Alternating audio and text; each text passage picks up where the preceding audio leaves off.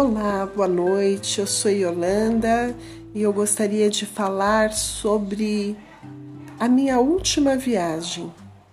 Eu fui a Fátima, uma cidade de Portugal, uma cidade bem pequena, mas de pessoas muito acolhedoras. O lugar, o lugar é muito mágico. O clima do lugar é um, é um clima diferente. É quentinho, mas não é um calor exorbitante. Não venta muito, é muito agradável. Tem uma atmosfera diferente naquele lugar. É um lugar que quando a gente chega, a gente parece que já fica emocionado.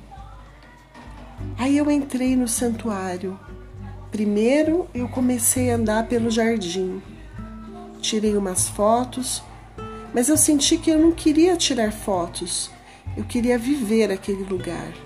Eu queria respirar aquele ar. Aí eu entrei na igreja, no santuário, igreja de São José. Que lugar bonito, simples, mas uma simplicidade diferente. O olhar das pessoas me encantou muito.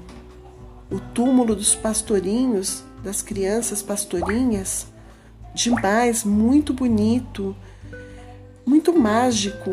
E eu, mesmo não sendo católica, eu me emocionei e eu comecei a chorar diante daquele túmulo.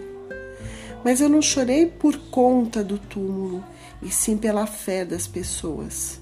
É um lugar que eu gostaria muito que as pessoas tivessem acesso e pudessem ir.